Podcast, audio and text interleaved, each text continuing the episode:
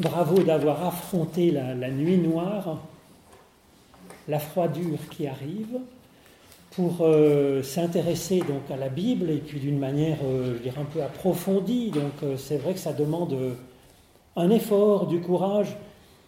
Et je crois que c'est pour essayer de trouver un peu, d'abord trouver une nourriture personnelle, mais aussi d'avoir un peu des clés finalement et de voir la profondeur de ces textes et en même temps, bon, peut-être aussi les, avoir un peu les, quel est le statut de ces textes finalement. Alors là, le troisième genre littéraire que je vous propose pour cette, euh, cette soirée, c'est le genre littéraire histoire et roman. Alors est-ce que ça fait de l'histoire? C'est de l'histoire historique qui raconte des faits, des rois, des... ou si c'est des romans, des romans théologiques. Alors je crois que c'est quand même intéressant de se poser la question euh, ces histoires, elles sont parfois basées sur un personnage historique qu'on connaît. Par exemple, David, l'archéologie nous montre qu'on retrouve des traces d'un roi qui s'appelait David dans les environs de Jérusalem, etc. On voit Nabucodonosor, on le connaît aussi, on le connaît aussi par euh, d'autres sources archéologiques de, de Mésopotamie, on connaît un peu son histoire, on connaît les dates des invasions, des choses comme ça. Donc il y a une part historique pour certains textes. D'autres textes comme les grands mythes avec Adam et Ève, on sait que c'est des grands mythes qui ont été repris des Babyloniens, qu'on a retrouvés aussi. Et donc, on ne pense pas qu'il y a eu un monsieur Adam et une madame Ève. Pareil pour Cain et Abel, pour Noé. Alors ensuite, c'est plus discuté. Pour Abraham, moi, quand j'étais au catéchisme, on m'apprenait que c'était des mythes jusqu'à Genèse 11, et puis Genèse 12, on entrait dans l'histoire avec Abraham. Aujourd'hui, on dirait plutôt que c'est encore une figure, euh, un personnage théologique, une construction théologique pour euh, faire de la théologie, pour nous dire une théologie, une spiritualité. Et à mon avis, c'est pas pour dénigrer ce texte, au contraire, ça le rend d'autant plus intéressant. C'est-à-dire que il n'y a pas de Monsieur Abraham, mais nous sommes tous Monsieur Abraham et Madame Sarah, on est tous Monsieur ou Madame Abraham et Monsieur ou Madame Sarah. En fait, on est, on est tous ces personnages, ils parlent de nous. Alors, de toute façon, c'est le cas de tous les textes, même quand il y a, il y a eu un Monsieur David.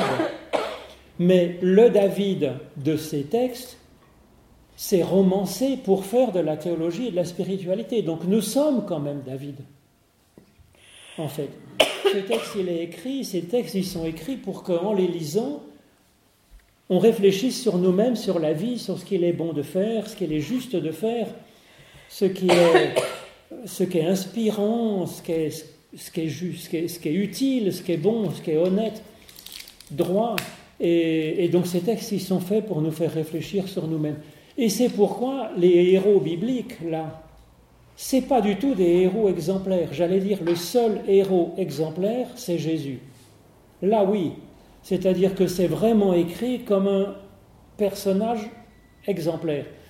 Mais c'est un cas particulier. Dans l'ensemble de la Bible, Abraham, c'est pas un personnage euh, moral du tout. Il fait des choses tout à fait scabreuses. Et puis, alors on ne dit pas, tiens, on va lire Abraham, et donc ça me dit que je dois faire comme Abraham. Oui et non. Il y a du bon et il y a du moins bon, il y a du juste et du moins juste, et c'est pour nous faire réfléchir là-dessus. Et c'est du coup d'une richesse, il faut dire très intéressante. Ça ne nous prend pas du tout pour des imbéciles, au contraire, c'est pour nous rendre intelligents, c'est pour nous faire chercher, à l'occasion de ces textes, de ces histoires, qu'est-ce que nous pensons qu'il serait juste, dans le moment donné de notre vie, de faire. Et c'est du coup très intéressant. C'est des personnages qui sont aussi en évolution. Ce pas des personnages figés, c'est des personnages en évolution, et donc nous sommes appelés, nous aussi, à être en évolution, à progresser, à découvrir, à avancer. Et donc, euh, je crois que c'est construit comme ça. Donc, même s'il y a eu un monsieur Abraham et une madame Sarah à la base, peu importe, c'était, s'ils ont existé, c'était en 1800 ans avant Jésus-Christ ou je ne sais pas quoi. Et Qu'importe s'il y a eu un monsieur Abraham ou pas un monsieur Abraham. Il y a eu un monsieur David, et alors? Si, c'est intéressant, c'est rigolo, c'est, je veux dire, c'est touchant, c'est, euh, c'est de l'histoire ancienne, on sait l'époque de. Hein, c'est, en gros moins 1000 avant Jésus-Christ. C'est d'ailleurs touchant que ça soit si ancien que ça. Mais c'est pas si important, parce que de toute façon, ce qui nous intéresse, c'est la figure de David, qui nous parle de nous, qui nous fait réfléchir sur nous. Et donc, Abraham, c'est. Bon, les personnages avant, Cain et Abel, on les voit un petit peu, hein, ça passe vite. Noé, c'est déjà quand même sur euh, trois chapitres. On voit un peu mieux. Mais Abraham et Sarah, c'est une saga. C'est-à-dire là, je vous ai mis dix chapitres, des petits bouts sur dix chapitres. Parce que justement, ce qui est intéressant, c'est cette évolution d'Abraham qui nous appelle à évoluer dans notre théologie, dans notre spiritualité, dans notre façon d'être, et de nous ajuster avec Dieu. Parce que finalement, la grande question d'Abraham, on le sait parce que c'est beaucoup dans le Nouveau Testament réutilisé comme figure, c'est la foi d'Abraham. La foi. C'est-à-dire la relation à Dieu, la façon de s'ajuster avec Dieu. Et qu'est-ce qu'on entend par la foi? Qu'est-ce que c'est qu'avoir la foi? C'est quand même une question qui est intéressante. Pour s'ajuster avec Dieu, alors est-ce que c'est la soumission comme une carpette? On voit avec Abraham que non, c'est pas ça. Est-ce que c'est faire une confiance totale à Dieu? Oui, dans un sens, mais pas, c'est pas si facile, si évident que ça dans un autre sens. Bonsoir. Non, ça va. Il y a une petite place encore. Euh, Vous êtes puni en étant à la première place à côté. Comme on dit, voilà, il faut arriver bientôt au culte pour pouvoir avoir une place qui n'est pas au premier rang. C'est tout à fait gênant. Bonsoir. Alors, euh, la question, c'est la foi et la bénédiction. C'est l'articulation entre Dieu et l'humain. C'est la grande question de cette saga d'Abraham. Ça nous fait réfléchir là-dessus. Et c'est si important que la figure d'Abraham devient finalement l'ancêtre, le personnage tutélaire de trois grandes religions monothéistes. Hein. Les religions abrahamiques, c'est d'abord le judaïsme, hein. c'est les enfants d'Abraham, enfants par le sang ou enfants par la foi, peu importe, hein. ça peut être l'un ou l'autre dans le peuple juif, et puis enfants par le sang ou par la foi dans le christianisme qui récupère cette figure, qui insiste surtout par une descendance, par, par la foi finalement. Et puis euh, l'islam aussi se, revendique du personnage d'Abraham.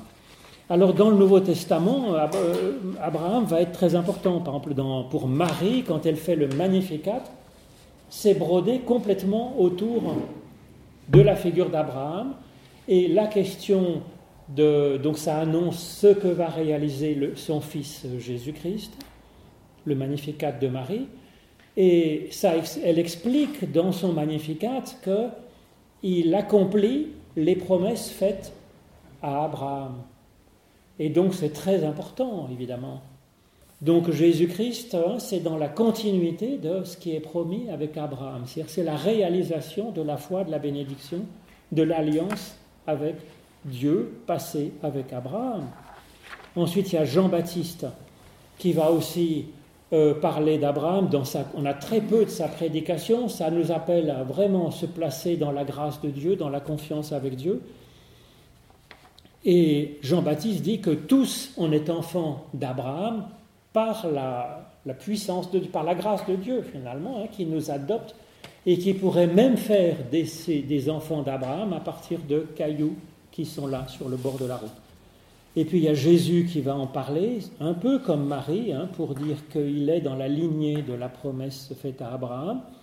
Et puis Paul, d'une manière importante, hein, dans ses longs développements à plusieurs reprises, il va développer que euh, nous sommes euh, descendants d'Abraham par la foi et c'est ce qu'on va voir un petit peu là donc dans, dans, Galates. C'est pour vous montrer un peu le statut de ce genre de texte hein, euh, de l'Ancien Testament, de la Bible hébraïque, qui sont repris à l'époque de Jésus, et on va voir qu'ils en font que Paul, dans la lettre aux Galates, en fait une lecture euh, allégorique.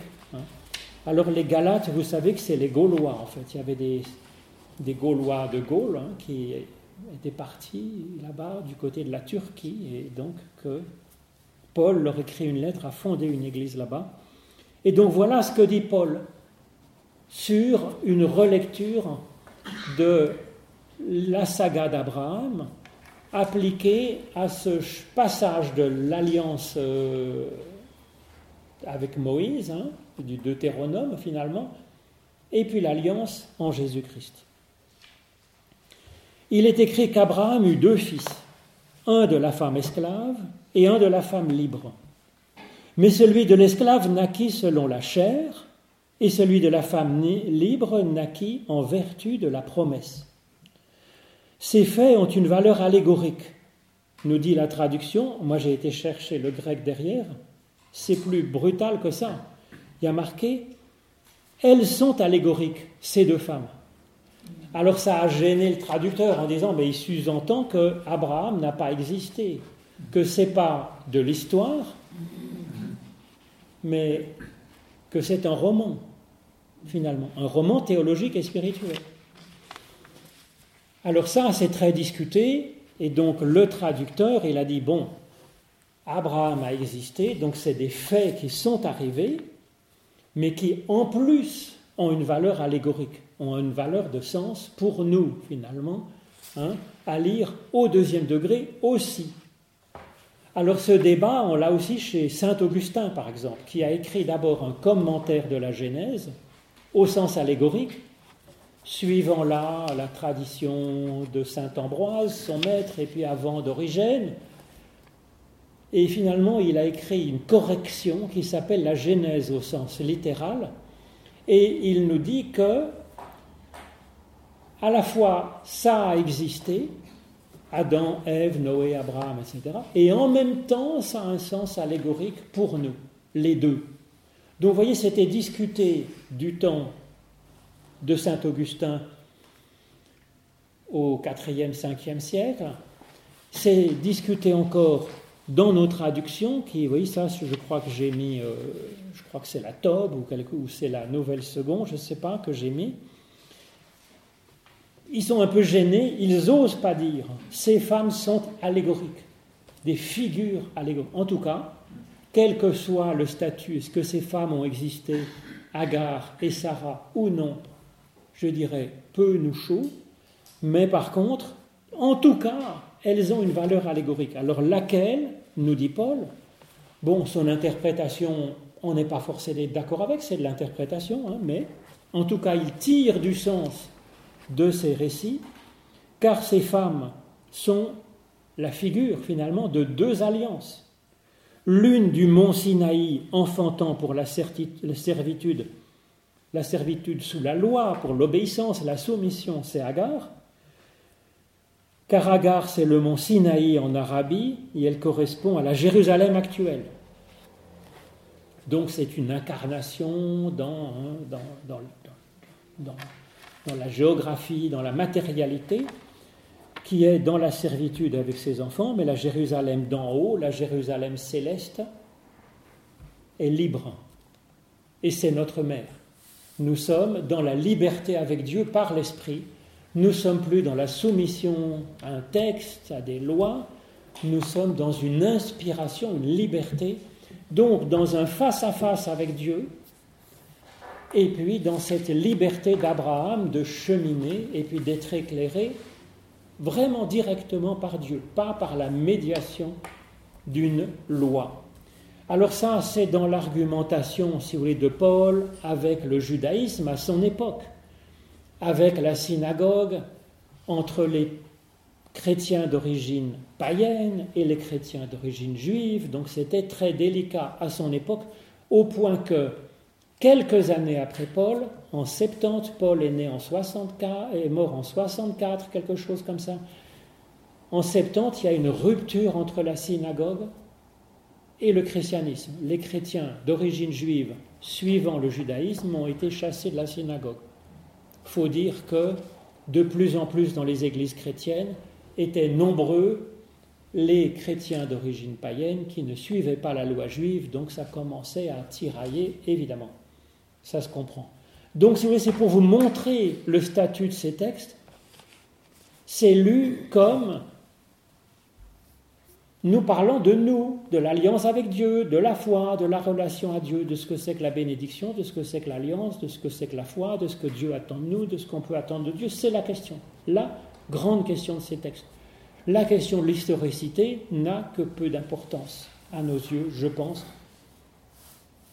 Mais je vous propose de prendre maintenant l'histoire de, euh, cette, saga, voilà, hein, avec Genèse 12, qui est un des textes les plus connus de la Bible, avec Genèse 22, qui est à la fin, hein, qui est la ligature d'Isaac, le sacrifice qui n'a pas eu lieu d'Isaac, le fils de la promesse. Hein. Donc euh, cette histoire d'Abraham et Sarah, chapitre 12, c'est le, début vraiment de la foi d'Abraham. Alors je vous ai mis l'hébreu interlinéaire avec le français en dessous, mot à mot, hein. et ça se lit donc de droite à gauche. Hein ça se lit de droite à gauche, euh, ben, de la première ligne et on descend, heureusement. C'est, pas dans tout à l'envers, c'est juste dans l'autre sens pour la lecture de droite à gauche, comme beaucoup de langues anciennes. Alors comme ça prend un peu trop de place pour euh, Genèse 15, 16, après je mets que le français, mais là, comme c'est un passage important, je vous l'ai mis en interlinéaire. Alors ça commence par Vayomer et il dit. Alors là, quand ça commence comme ça, quand il y a ça dans le texte hébreu, ça veut dire là, on rigole pas. On rigole pas parce que c'est ce Vayomer, c'est comme ça que Dieu crée la lumière, hein, dans Genèse 1, au verset 3.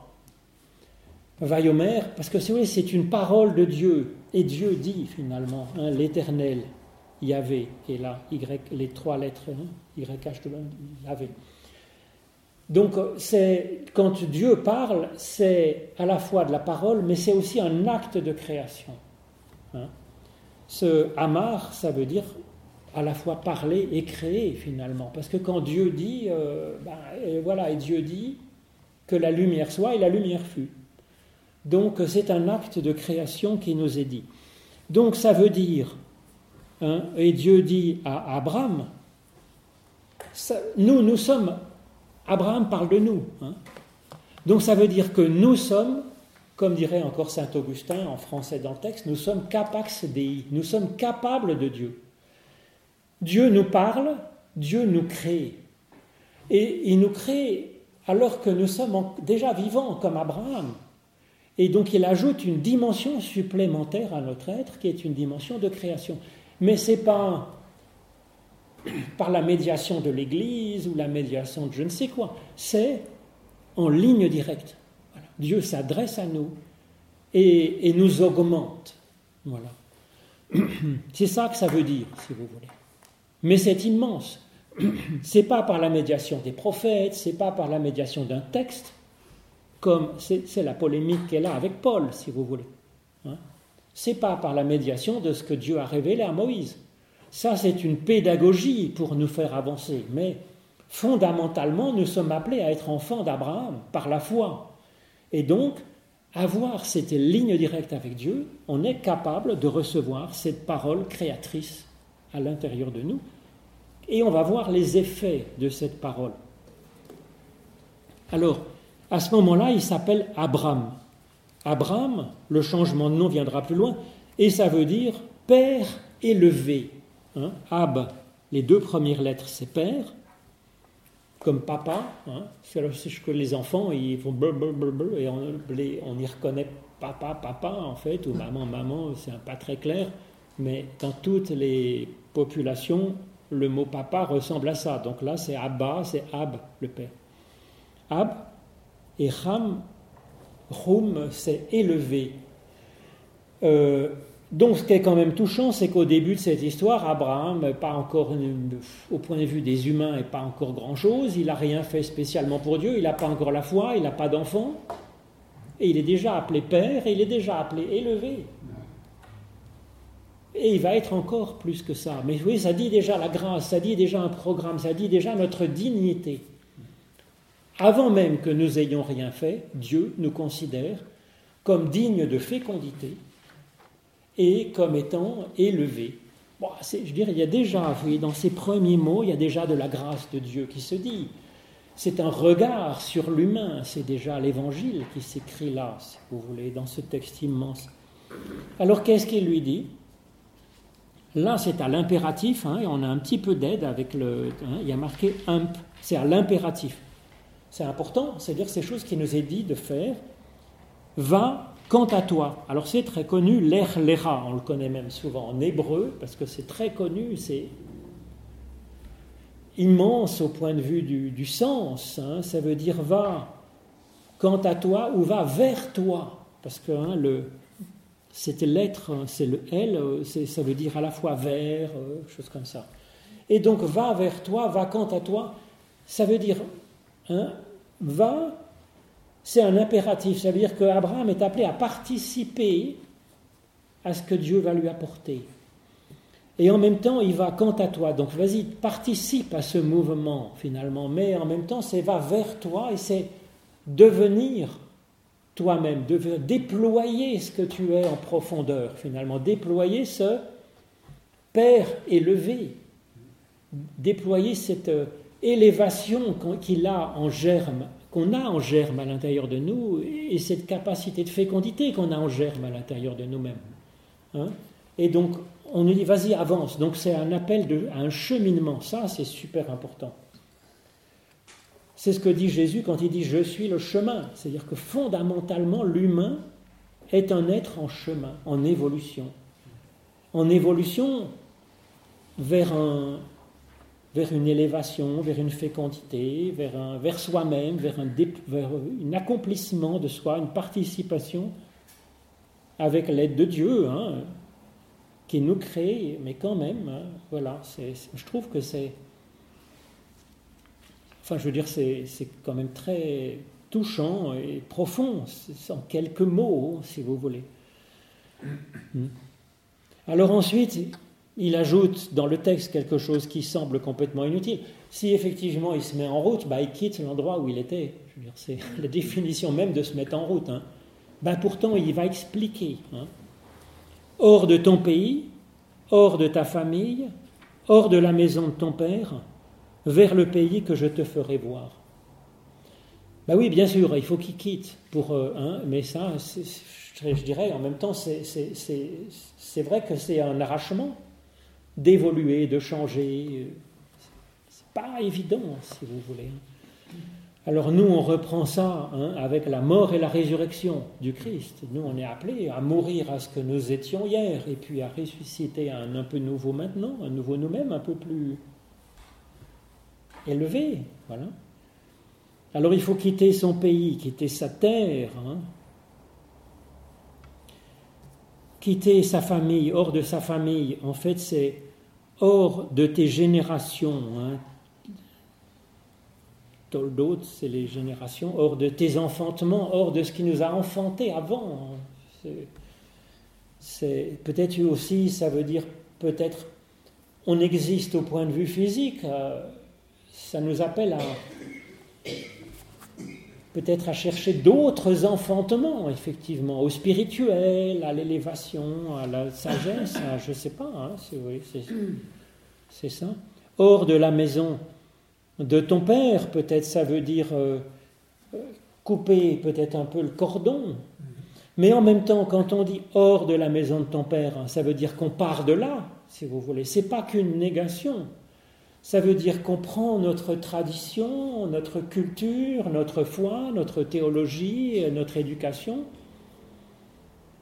On garde le meilleur, on part de là, puis on fait notre pas à nous. C'est pas que de la négation, parce que le père d'Abraham, il était parti de Our en Chaldée et puis s'était déjà mis en route. Et puis c'est de là que part Abraham. Mais finalement, il poursuit le voyage qu'a commencé son père. Mais je dirais toute notre même au point de vue scientifique, ben, on, a, on part de ce qu'ont inventé les générations précédentes, et puis nous on invente, et puis on essaye de ne pas faire trop de bêtises avec nos inventions, euh, et que ça soit pour le meilleur et pas pour le pire. Mais c'est, c'est comme ça que l'humanité a une chance de progresser. On vit si peu, si peu longtemps. Et en une, chaque génération doit revivre l'évolution complète au point de vue physique et au point de vue culturel. On doit réapprendre une langue, apprendre une culture, une théologie, apprendre euh, la sagesse de nos parents, de nos grands-parents. C'est prodigieux ce qu'on a à vivre en quelques années, si vous voulez. Donc c'est comme ça, on part de ce qu'on a reçu, on fait un peu de tri, on garde le meilleur, on élimine ce qui n'est pas trop bon, on, s'en arrache, et puis on fait notre petit pas. C'est, je dirais, c'est la, toute l'humanité repose sur cette, cette dynamique. Hein. Euh, on ne repart pas de zéro, on part de, d'une terre, d'une, de choses qui nous ont engendrés physiquement, mais aussi dans l'éducation, ben, je sais pas, et puis on part de la maison de nos parents, oui, vers le pays que je te ferai voir. Alors on peut regarder finalement ce que Dieu fait pour nous. Alors il y a cette parole qui s'adresse à nous et qui nous met en route, qui nous motive, hein, qui nous une sorte d'impulsion presque malgré nous peut-être aussi, au fond de nous, on a cette, volonté d'avancer, hein, d'apprendre chez l'enfant, hein, beaucoup.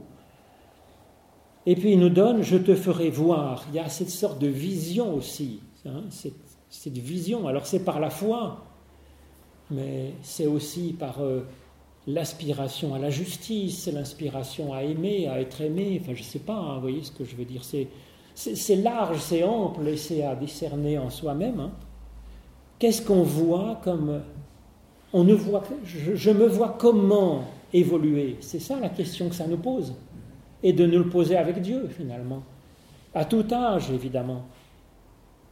Alors, voilà, c'est avec Dieu qu'on peut. Quelle est ma visée?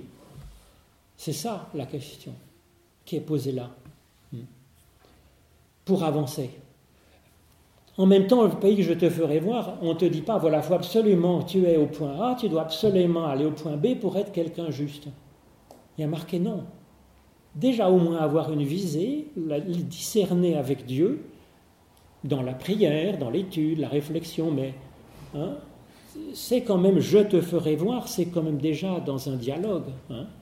et au moins avoir cette vision, puis se mettre en route. Ensuite, ben, je veux dire, on ne sera pas parfait demain mais on est dans ce cheminement, dans une direction qu'on a discernée avec Dieu. C'est ça qui nous est proposé là, d'emblée, tout de suite.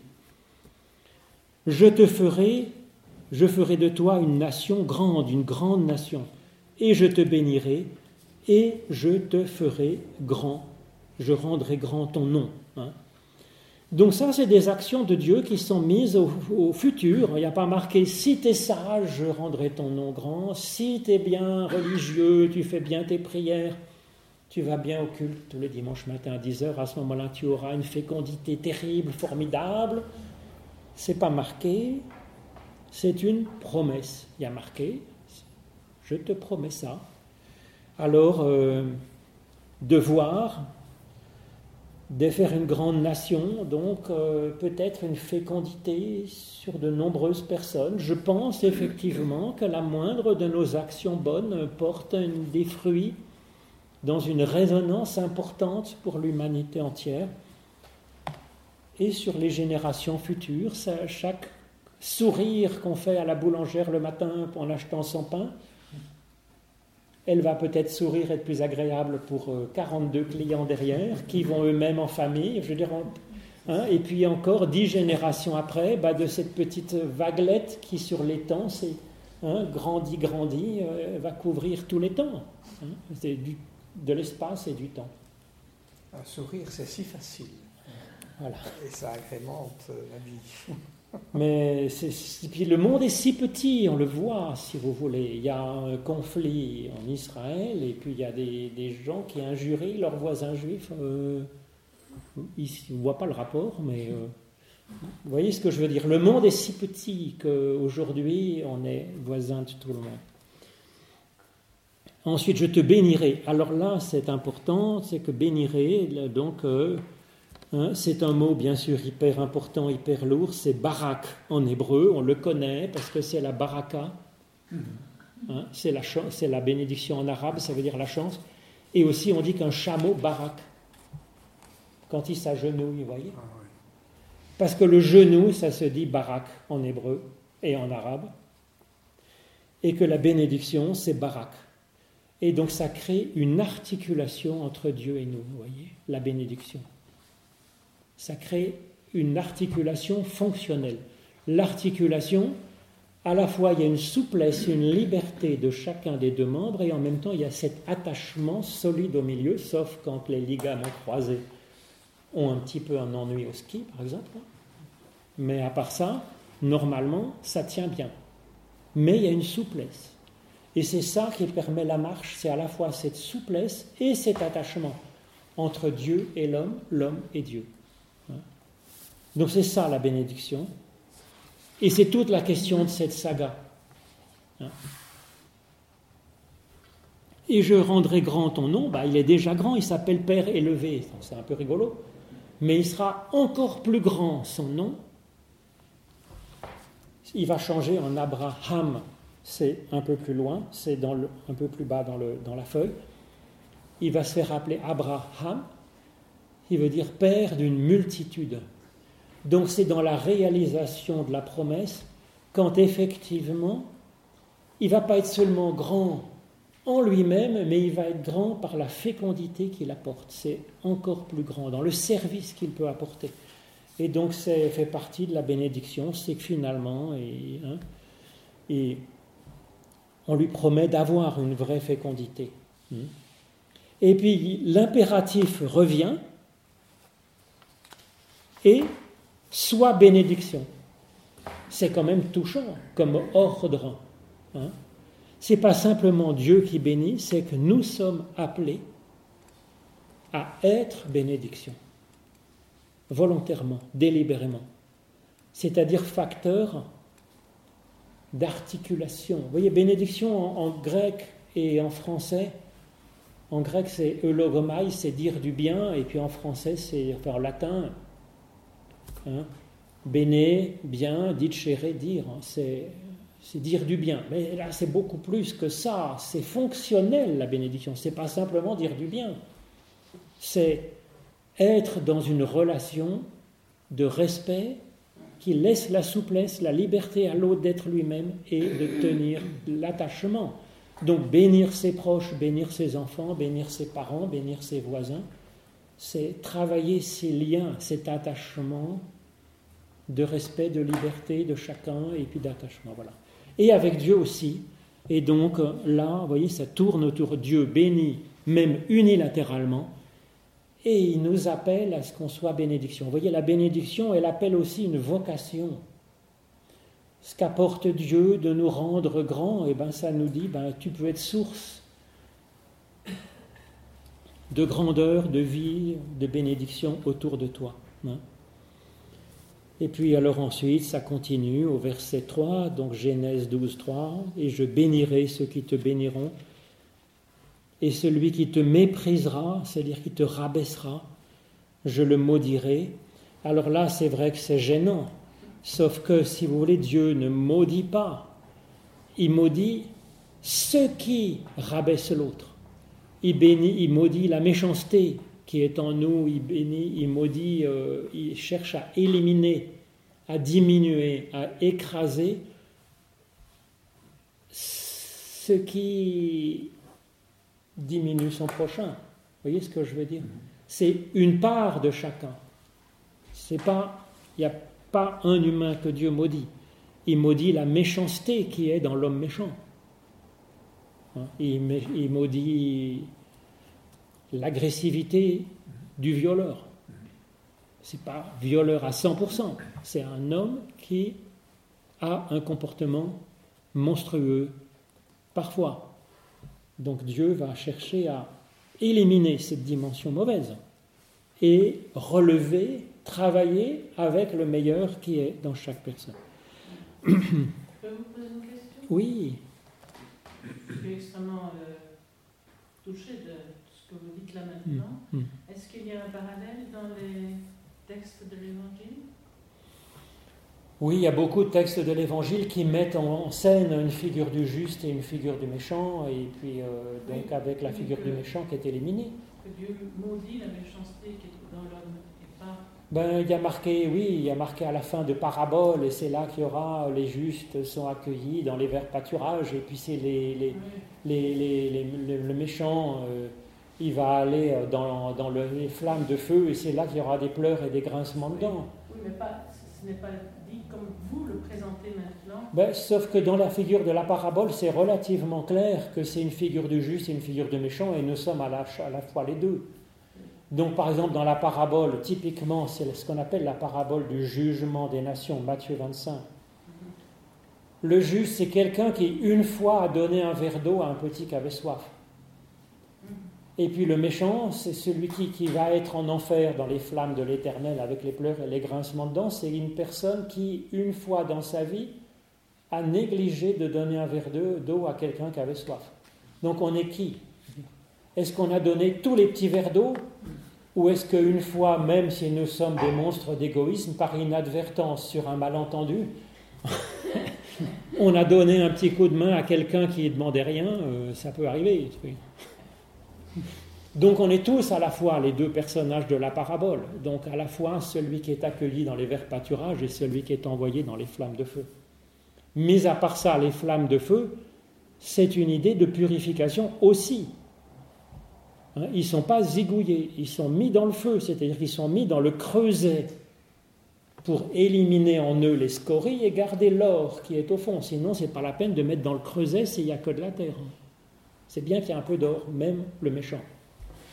Hmm.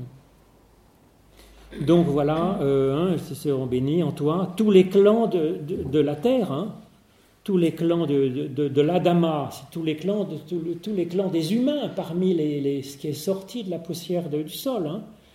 Et donc ça, c'est quelque chose qui est très important, c'est-à-dire que quand Jésus il accomplit cette promesse que tous les humains de tous les coins de la terre, parce qu'il y a Adama, seront bénis à travers Abraham, c'est ce que réalise le Christ. Le Christ, il a une vocation de bénédiction pour l'ensemble de l'humanité. C'est ce qui est marqué ici, dans Genèse 12. Hein. c'est le programme qui est donné pour Jésus aussi.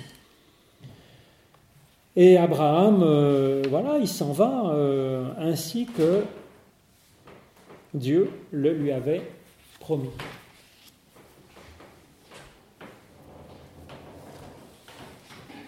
Et bonjour. Non, mais avec plaisir. Alors je prends maintenant Genèse 15-16, on va aller plus vite parce que sinon on ne va pas aller loin. Là c'était le texte le plus important. Il faut voir peut-être...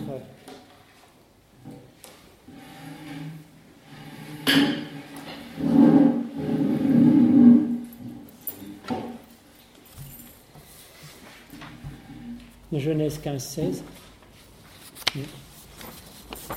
La parole de l'Éternel fut adressée à Abraham dans une vision, et il dit, Abraham, ne crains pas, je suis ton bouclier et ta récompense sera très grande. Donc Dieu se représente à Abraham trois chapitres plus loin. Hein. Et Abraham répondit, Mais Seigneur éternel, que me donneras-tu? Je m'en vais sans enfant, et tu m'as pas donné de postérité. Et donc, Genèse 15. Et donc, euh, Abraham se plaint que sa promesse que Dieu a donnée de donner une descendance, ça ne vient pas, finalement. Ça ne se réalise pas. Et effectivement, au chapitre 16, eh bien, Sarai, la femme d'Abraham, ne lui avait, lui avait pas donné d'enfant. C'est-à-dire que la promesse, ça patine, si vous voulez. Elle avait une servante égyptienne nommée Agar. C'est ce dont parlait Paul. Et Sarai dit à Abraham, voici l'Éternel m'a rendu stérile, comme si Dieu rendait stérile les gens. C'est un peu rigolo. C'est une mauvaise théologie finalement, dans un certain sens. Hein. Viens, je te prie, vers ma servante, peut-être aurais-je par elle des enfants. Abraham écouta la voix de Sarai, il alla vers Agar et elle devint enceinte. Quand elle se vit enceinte, Agar, Elle regarda sa maîtresse avec mépris, et Sarah dit à Abraham, L'outrage qui m'est fait retombe sur toi. Donc si vous voulez, il y a cette promesse donnée à Abraham et Sarah. Et eux, ils se disent, ben, je suis dans la foi, donc je vais laisser Dieu accomplir sa promesse. Ils attendent, ils attendent, ils attendent, ils passent du temps, rien ne vient. Et donc euh, ils se disent, mais peut-être qu'on n'a pas bien compris ce qu'il fallait faire, que Dieu nous encourageait par sa promesse, il nous encourageait à nous débrouiller par nos propres moyens. Et donc ils entreprennent par des moyens purement humains d'accomplir, de forcer la promesse que Dieu avait faite. Alors en même temps, c'est touchant parce que si vous voulez, ils ont une certaine théologie, une certaine foi au début. Ils voient que ça ne marche pas. Donc ils se disent, il faut que je réfléchisse, que je fasse évoluer ma théologie. Parce que Dieu, il a promis quelque chose, il faut que ça marche. Si ça marche, ça marche pas, ça doit être de ma faute. Il faut que j'évolue dans ma façon pour que la promesse soit accomplie. Dieu a promis, il faut que ça marche. Eh bien, oui et non, parce que si vous voulez, c'est vrai qu'il y a un progrès, c'est-à-dire qu'il y a de la vie qui apparaît, il y a Ismaël qui naît, mais tout de suite, on voit qu'il y a de l'acrémonie, des difficultés, que ça va pas bien, que ça va à moitié bien. Donc il va falloir encore des ajustements. C'est déjà mieux, mais c'est pas tout à fait ça. C'est pas de la bénédiction, bénédiction, c'est de la vie, certes, mais un peu compliqué. Alors c'est ce qu'on voit au chapitre 17, Genèse 17. Abraham est âgé de 99 ans, hein, il y a marqué. Et Dieu, donc Yahvé, l'Éternel, se laisse savoir à Abraham et lui dit Moi, je suis le Dieu Shaddai. Marche devant moi, devant ma face, hein, devant mes faces, et sois intègre. Alors, il y a plusieurs choses là-dedans, surtout. Hein. donc c'est encore Dieu qui dit, hein, au début, c'est là aussi c'est un, mot important pour Dieu qui insuffle une nouveauté dans l'histoire euh, de, l'humain. Et puis il y a encore Vayomer et Dieu dit. Hein. donc il apporte un supplément de création alors, il se présente comme Dieu Shaddai.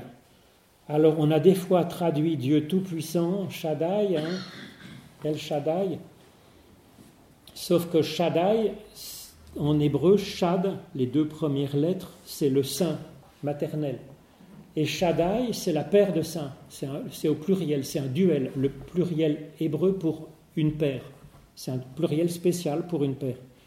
Donc le Dieu Shaddai, alors il y a une autre étymologie qui pourrait vouloir dire un Dieu qui extermine la méchanceté, la difficulté, etc. C'est pour ça qu'on l'a parfois traduit par Dieu puissant.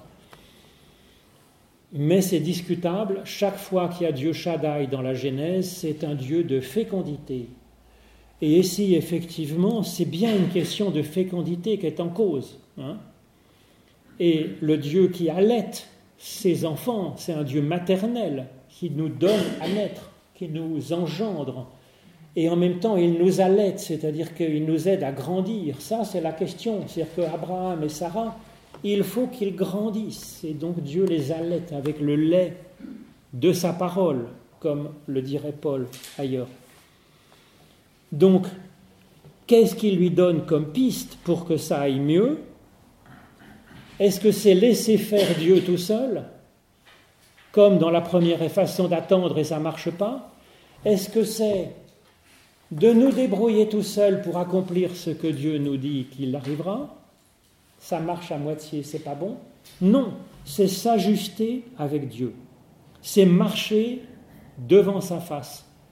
C'est marcher avec Dieu, mais sous le regard de Dieu, dans cette articulation, hein, cet ajustement. Et soit parfait intègre, il y a marqué, mais c'est doublement parfait, donc c'est marcher dans un perfectionnement de son être grâce à l'aide de Dieu, finalement. Hein. c'est se perfectionner, c'est avancer, progresser, apprendre. Hein. Alors c'est ce qu'il va apprendre au verset, au verset 2, hein, 17, 2. Je mettrai mon alliance entre moi et entre toi. Et donc une alliance, c'est là encore, c'est vraiment travailler la main dans la main pour que chacun fasse sa part finalement. C'est pas Dieu qui agit tout seul d'une manière magique, c'est pas l'humain qui se dépatille tout seul pour, pour réaliser avec ses petites mains et sa solidarité humaine comme il peut par les moyens du bord. Non, c'est les deux ensemble, en articulation, c'est la bénédiction encore, hein, c'est mon alliance entre toi et moi. Et je te rendrai nombreux, énormément, énormément. Abraham tomba sur sa face, et eh bien marqué hein, devant la face de Dieu, là c'est sur sa face à lui, il se met, reconnaît que Dieu est Dieu dans un sens, hein. et, il, et Dieu parla à lui, donc j'en suis au verset 3, et Dieu lui parla en disant, moi, voici mon alliance avec toi, et tu deviendras père d'une multitude de nations alors j'en suis au verset 5, 17, 5. Et tu ne seras pas appelé encore euh, du nom d'Abraham, ton nom sera Abraham, parce que tu seras père d'une multitude de nations. Je t'ai rendu père d'une multitude de nations. Hmm. Donc, comme je le disais tout à l'heure, hein, on passe de père élevé, donc élevé tout seul, dans quelque chose de moins égocentrique, vous voyez, dans l'idée d'une vocation, l'idée d'une fécondité, l'idée d'apporter à d'autres. Et ça, ça commence déjà à débloquer, si vous voulez, euh, le chemin de la fécondité en lui-même. C'est pas simplement laisser Dieu faire tout seul, c'est pas simplement se fabriquer des enfants pour soi-même, pour hein, c'est être source de bénédiction, c'est ouvrir ce canal de, service finalement. Et à ce moment-là, la bénédiction va pouvoir euh, apparaître. Alors ensuite, je continue, j'ai marqué simplement hein, le, le, français sans l'hébreu. Dieu dit à Abraham, toi tu garderas mon alliance, toi et ta descendance après toi dans toutes ces générations. Voici mon alliance telle que vous la garderez entre moi et vous. Toi et ta descendance après toi, tout mâle parmi vous sera circoncis. Vous vous ferez circoncire dans votre chair. Ce sera un signe d'alliance entre toi et moi. Donc, ces, mutilations rituelles où on coupe le prépuce, le bout du pénis euh, de l'homme, c'est vrai que dans le christianisme, on a arrêté de faire cela pour plusieurs raisons. D'abord pour que l'alliance soit aussi bien pour les hommes que pour les femmes, alors que là, pour des raisons purement techniques, les femmes étaient privées de ce signe d'alliance, puisqu'elles n'ont pas de pénis. Deuxièmement, c'est un peu gênant qu'il faille, je crois que c'est la raison principale, qui ont fait remplacer la circoncision par le baptême des enfants en fait. Ça ajoute quelque chose à l'enfant qui est de l'ordre de la bénédiction plutôt que de retrancher quelque chose. Mais l'idée est intéressante. C'est-à-dire qu'il faut à la fois que le pénis y serve comme outil de fécondité, mais en même temps qu'on en enlève quelque chose pour laisser place à une fécondité qui vient de Dieu, si vous voulez. C'est pour dire cette collaboration dans la fécondation. Hein, que ça vienne à la fois et de Dieu et de l'humain. C'est des signes, comme nous le rappelle le texte. C'est purement de la pédagogie. Dieu, il n'a rien à faire de savoir si on a un petit bout de peau au bout du pénis ou si on n'a pas de pénis. Ce n'est pas la question de sa bénédiction et de son alliance, évidemment. C'est une question de théologie et de spiritualité, de s'ajuster avec Dieu en laissant à Dieu sa part dans le boulot de nous rendre féconds et à la fois de nous bouger pour que ça marche. Donc je crois que c'est ça. Alors ensuite, c'est vrai que Abraham va apprendre à se diminuer un petit peu, et en particulier vis-à-vis de sa femme, parce que visiblement le problème, ce n'était pas le problème de Sarah, on va le voir. Et Dieu, euh, et donc c'est au verset 15 du chapitre 17, hein. donc on lit de droite à gauche hein, en hébreu. Et Dieu dit à Abraham, maintenant il s'appelle Abraham, Sarai, ta femme, tu ne l'appelleras plus par son nom de Sarai, car Sarah est son nom. Sarai, c'est ma princesse à moi. C'est-à-dire qu'elle était un objet qui appartenait à Abraham. Mais tant que c'est comme ça, ça, ruine la fécondité du couple, si vous voulez. Et tout d'un coup, il faut qu'ils comprennent que c'est pas ma petite princesse à moi que je possède, c'est Sarah tout court, princesse.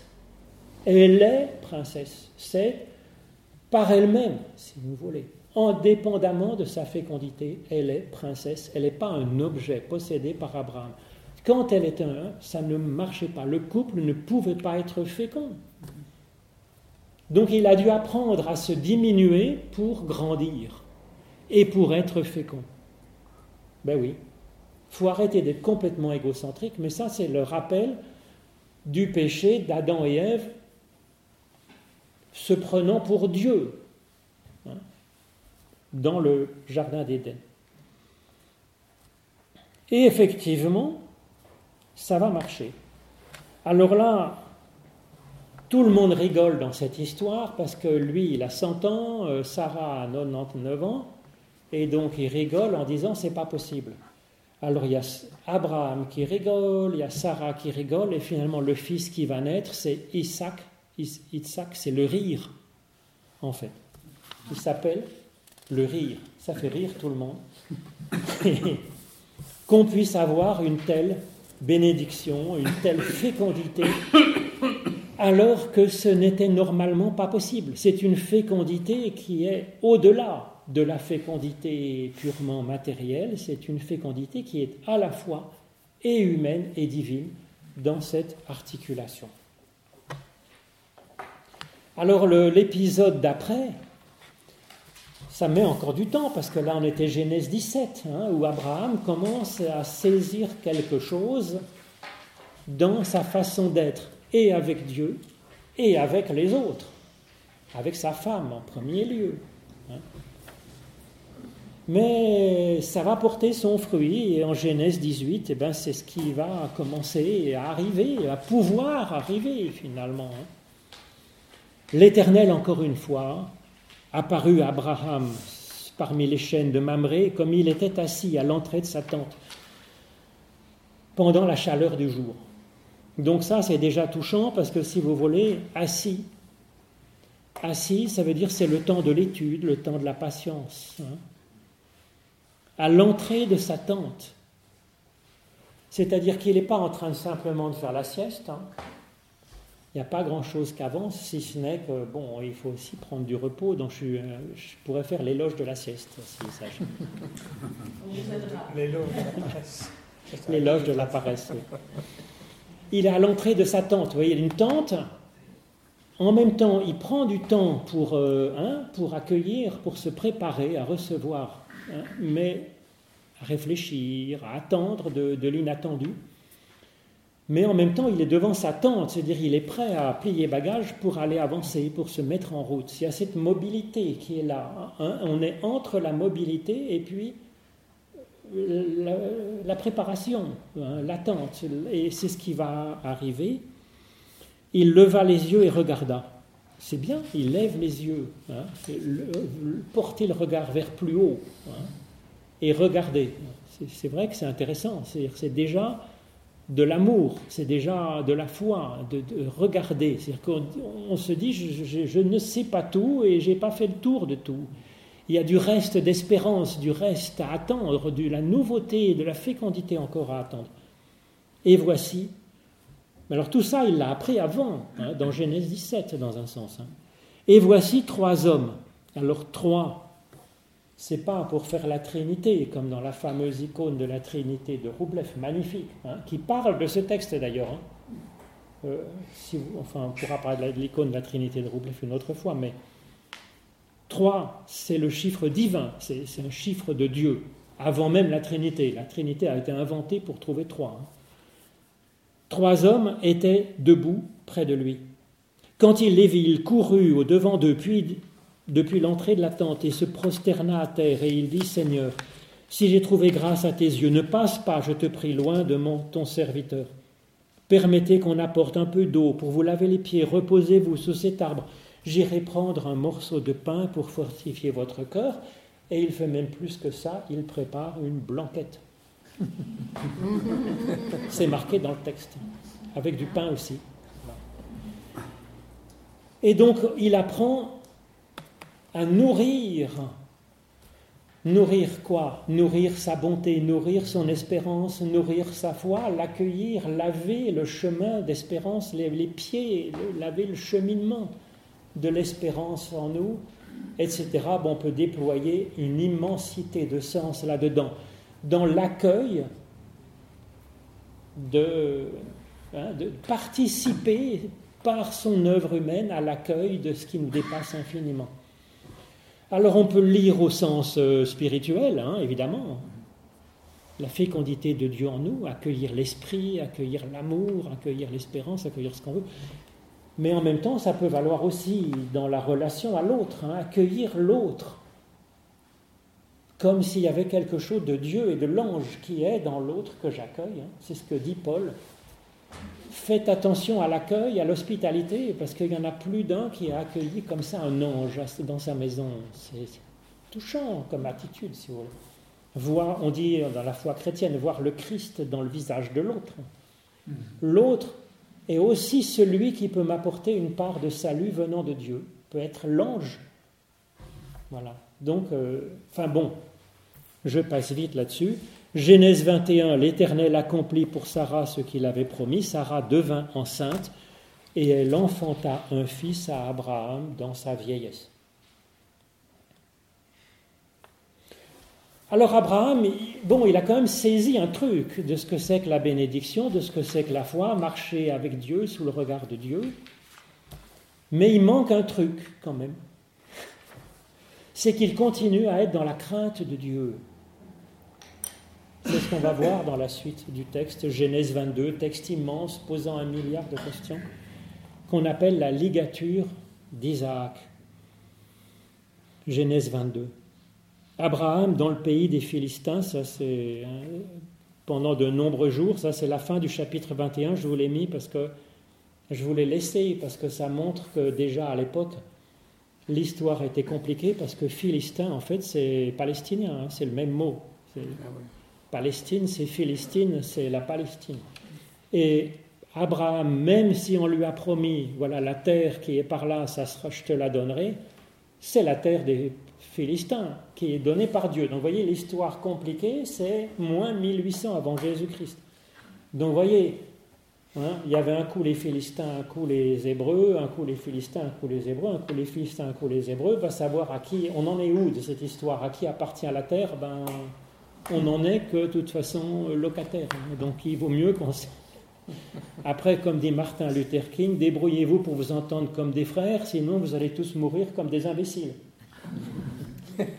Donc c'est un peu cette histoire, c'est pour ça que je voulais laisser, c'est pour vous montrer qu'il y a la profondeur du débat. Alors ceux qui ont des idées très simples sur la paix en Moyen-Orient, ils ont des idées très simples sur euh, Hein, sur euh, quelque chose comme 40 siècles d'histoire compliquée. c'est très bien avoir des idées simples, il ne faut pas qu'elles soient simplistes non plus. Enfin bref, j'en viens au fait de notre question, de notre grande saga d'Abraham. Et il fut donc, toujours notre Vaillehi qui dit voilà, hein, après euh, ces choses-là, Dieu mit à l'épreuve avec Abraham, en fait. Le, être, comme ça, ils ont mis trois petits points, ça veut dire avec. Comme c'est un peu bizarre, ils l'ont pas mis. Avec Abraham, et il lui dit à Abraham, il lui dit, ah non, et il lui dit, euh, Abraham. Alors Dieu mit à l'épreuve, c'est ce que dit le philosophe juif Maïmonide, Dieu, il n'a pas besoin de mettre à l'épreuve les gens pour savoir ce qu'ils ont dans le cœur. Dieu sait très bien où on nous en sommes. Donc c'est pas pour éprouver, hein. c'est pas pour que Dieu apprenne quelque chose, c'est pas pour tester Abraham. Euh, Dieu sait très bien ce qu'on a. Et puis Dieu, il torture pas les gens, quoi. Donc c'est l'énigme de ce texte, c'est ça finalement. Hein.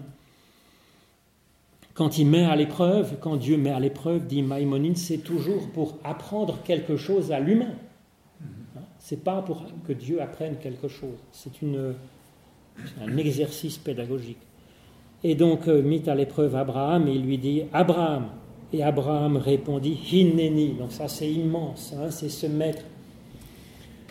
Il ne sait pas trop à quoi attendre, hein, mais il se met debout. C'est la bénédiction. Hein. Dieu s'adresse et, je me mets face à Dieu et je dis mais me voilà. Et, Lévinas parle très bien de ça. Il y a la fragilité du visage aussi, c'est s'exposer devant Dieu sans se mettre euh, avec des bras, c'est se présenter devant Dieu face à face pour dialoguer, pour se regarder, pour voir. Hein. Me voici.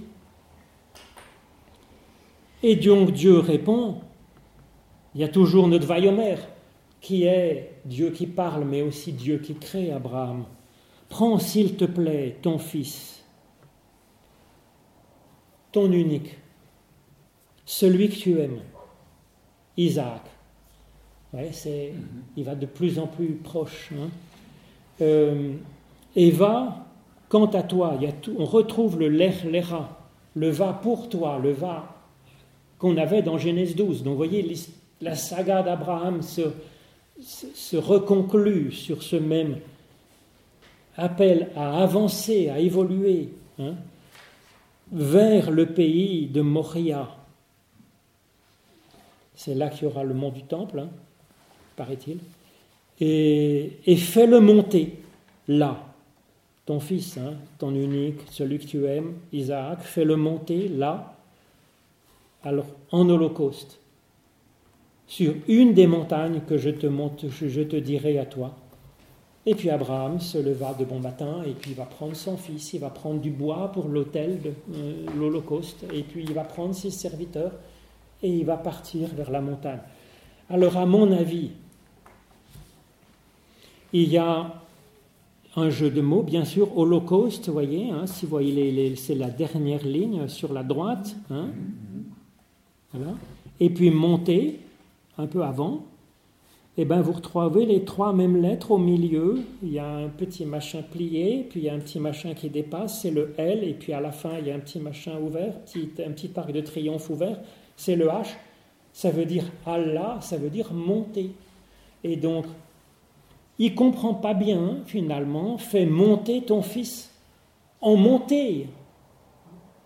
Mais dans l'hébreu, c'est souvent comme ça, on répète. On répète pour insister. Donc fais monter ton fils, fais-le monter. Et lui, il comprend, le faire monter, c'est le faire monter en fumée. Il a mal pigé le truc, mais ça c'est important, faire monter son fils, c'est le faire monter au-dessus de lui c'est l'élever, son fils, le faire monter sur la montagne, lui apprendre la foi, lui apprendre à être grand, plus grand que lui est grand encore. Et lui, il a compris que pour l'élever, pour le rendre parfait, il n'y a qu'un moyen, c'est le tuer et l'offrir à Dieu. Et il va Dieu va lui apprendre à cette occasion-là que absolument pas, bien sûr qu'il ne faut pas trucider son fils, c'est Dieu qui offre tout et Dieu va offrir un bélier pour le sacrifice. Et bien sûr, il va répéter encore et encore cette promesse qu'il a déjà donnée depuis Genèse 12, rappelée en 15, en 16, en 17, en, 20, en 18 et en 22. Il va rappeler la promesse que Dieu bénit et qu'il nous appelle à la fécondité. Donc c'est pour expliquer c'est quoi cette épreuve d'Abraham? C'est comprendre que Dieu n'est pas un Dieu qui demande des sacrifices humains, c'est un Dieu au contraire qui offre tout et qui offre la bénédiction et qui offre de faire monter et qui nous offre de nous élever, qu'on n'a pas à craindre Dieu, mais qu'on a tout à attendre et à espérer de lui. Donc c'est un changement de théologie. Il était dans une bonne alliance, effectivement, où il, était, il reconnaissait que Dieu est Dieu, mais un Dieu qu'il fallait craindre, qu'il fallait, auquel il fallait soumettre, sinon et ça n'allait pas du tout, mais il découvre un Dieu qui en fait aime et donne tout, et nous élève et nous appelle à élever les autres, même au-dessus de nous-mêmes. Donc vous voyez, c'est tout cet itinéraire de la bénédiction, de la théologie qui est ici déployé dans cette saga d'Abraham. Et je trouve que c'est absolument euh, passionnant et fondateur, cette histoire d'Abraham sur dix chapitres. C'est l'idée d'aller plus loin dans la conversion, c'est ce qu'on a chez Jonas aussi. Le prophète Jonas, au début, il comprend qu'il faut obéir à Dieu, que c'est pour le bien des autres hein, et pour son bien à lui. Mais finalement, Dieu continue hein, à travailler Jonas pour qu'il s'ouvre à la compréhension d'un Dieu qui aime et pas simplement un Dieu auquel on se soumet. C'est ça qui est dit et répété dans ces textes et qu'on a particulièrement dans l'Évangile en Christ, évidemment. Donc voilà, ces textes immenses, mais je dirais, il faudrait passer une semaine sur chacun de ces textes. Donc c'est un, vraiment, c'est un parcours en accéléré extrême. Et je m'en excuse. Mais pour euh, vous montrer la profondeur, finalement, hein, euh, Sinon, il faudrait prendre huit jours de retraite pour travailler cette saga d'Abraham. Ça le mériterait largement. Hein. Ça le mériterait largement. Il y a tant et tant dans ces textes. Et puis, euh, ces textes ont été si riches que euh, chacun des versets ces textes, surtout Genèse 12, Genèse 22, mais aussi euh, la circoncision, le changement de nom, ça a prêté énormément de discussions, d'interprétations, et les interprétations psychanalytiques de, hein, dans, les dernières, dans la dernière génération ont été très riches autour de cela, bien sûr. Hein. Donc, euh, voilà. Mais cette logique de faire monter l'Holocauste,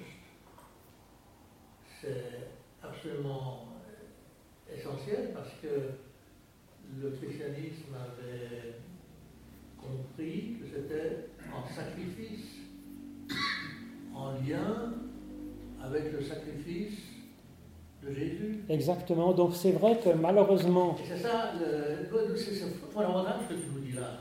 Donc c'est fondamental parce que déjà, donc de présenter le sacrifice de Jésus sur la croix comme nécessaire pour que Dieu puisse nous bénir et nous pardonner, on revient avant la conversion d'Abraham. On revient dans un Dieu qui a besoin de sacrifices humains pour pouvoir pardonner et aimer. C'est n'importe quoi. C'est-à-dire que cette Genèse 22, toute cette saga d'Abraham est là pour nous dire ça, que Dieu est un Dieu qui bénit a priori et qu'il n'a pas besoin de sacrifices humains pour bénir, aimer et donner la fécondité et pardonner. Donc c'est fondamental. Donc à mon avis, le sacrifice de Jésus sur la croix, il vient nous dire effectivement, c'est tout à fait en rapport avec ça, mais Jésus, il est donné comme l'agneau de l'Holocauste qui est donné par Dieu, il nous est donné pour nourrir notre foi, nourrir notre cheminement, nourrir notre compréhension à nous.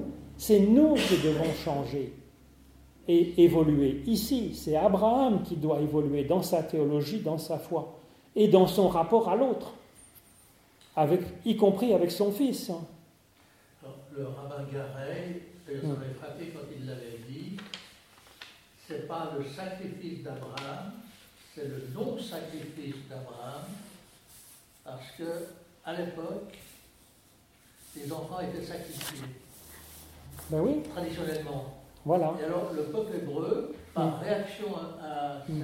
ce comportement, voulait qu'il y ait le non-sacrifice. Exactement.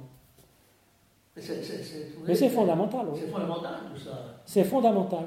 Et donc les sacrifices d'Israël, de, c'était plutôt des sacrifices de louange, hein, d'action de grâce par rapport à Dieu. Hein. C'était plutôt ça.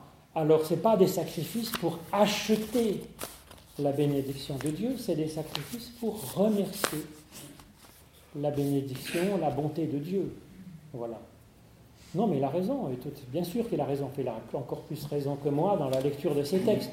Évidemment, puisque c'est voilà, c'est un rabbin qui lit ces textes et puis qui les lit avec, euh, une profondeur bien sûr importante déployée dans le Talmud et puis dans la sagesse, la tradition juive. Ce qui est impressionnant, c'est les mêmes lettres que l'Holocauste.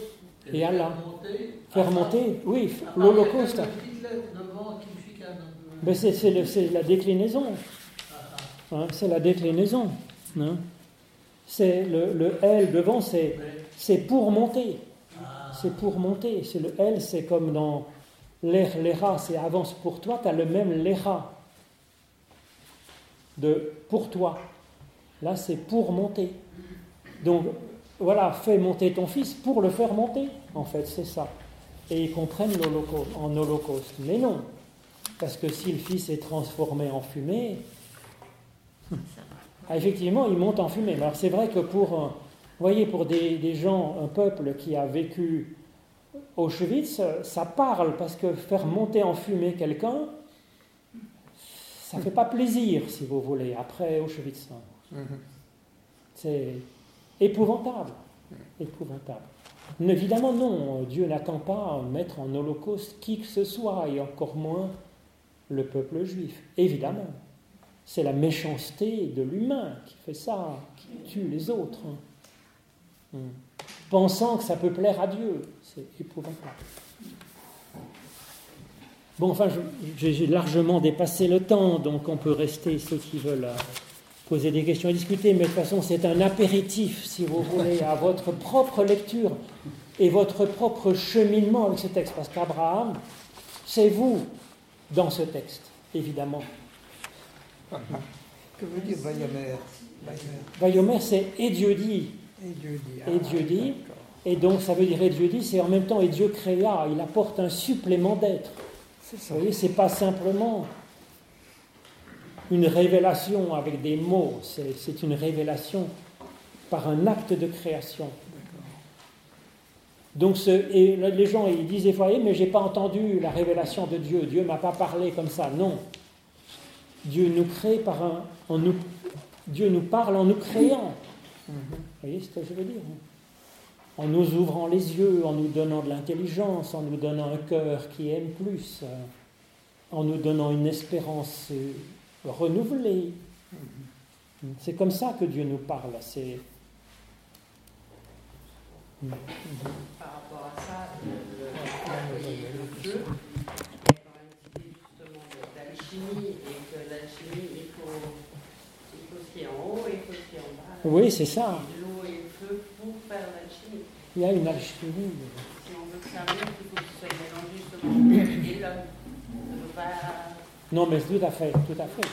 Cette montée, c'est une montée, c'est une élévation de la personne. Oui, oui, absolument. Alors le feu, il y a l'idée de purification aussi, c'est-à-dire que là, il y a une purification de la foi d'Abraham, qui était une crainte de Dieu, d'un Dieu qu'on doit acheter par de la souffrance, par de la mort. Et il y a cette purification dans la confiance à Dieu, d'un Dieu qui bénit sans sacrifice, qui offre lui-même, qui se sacrifie.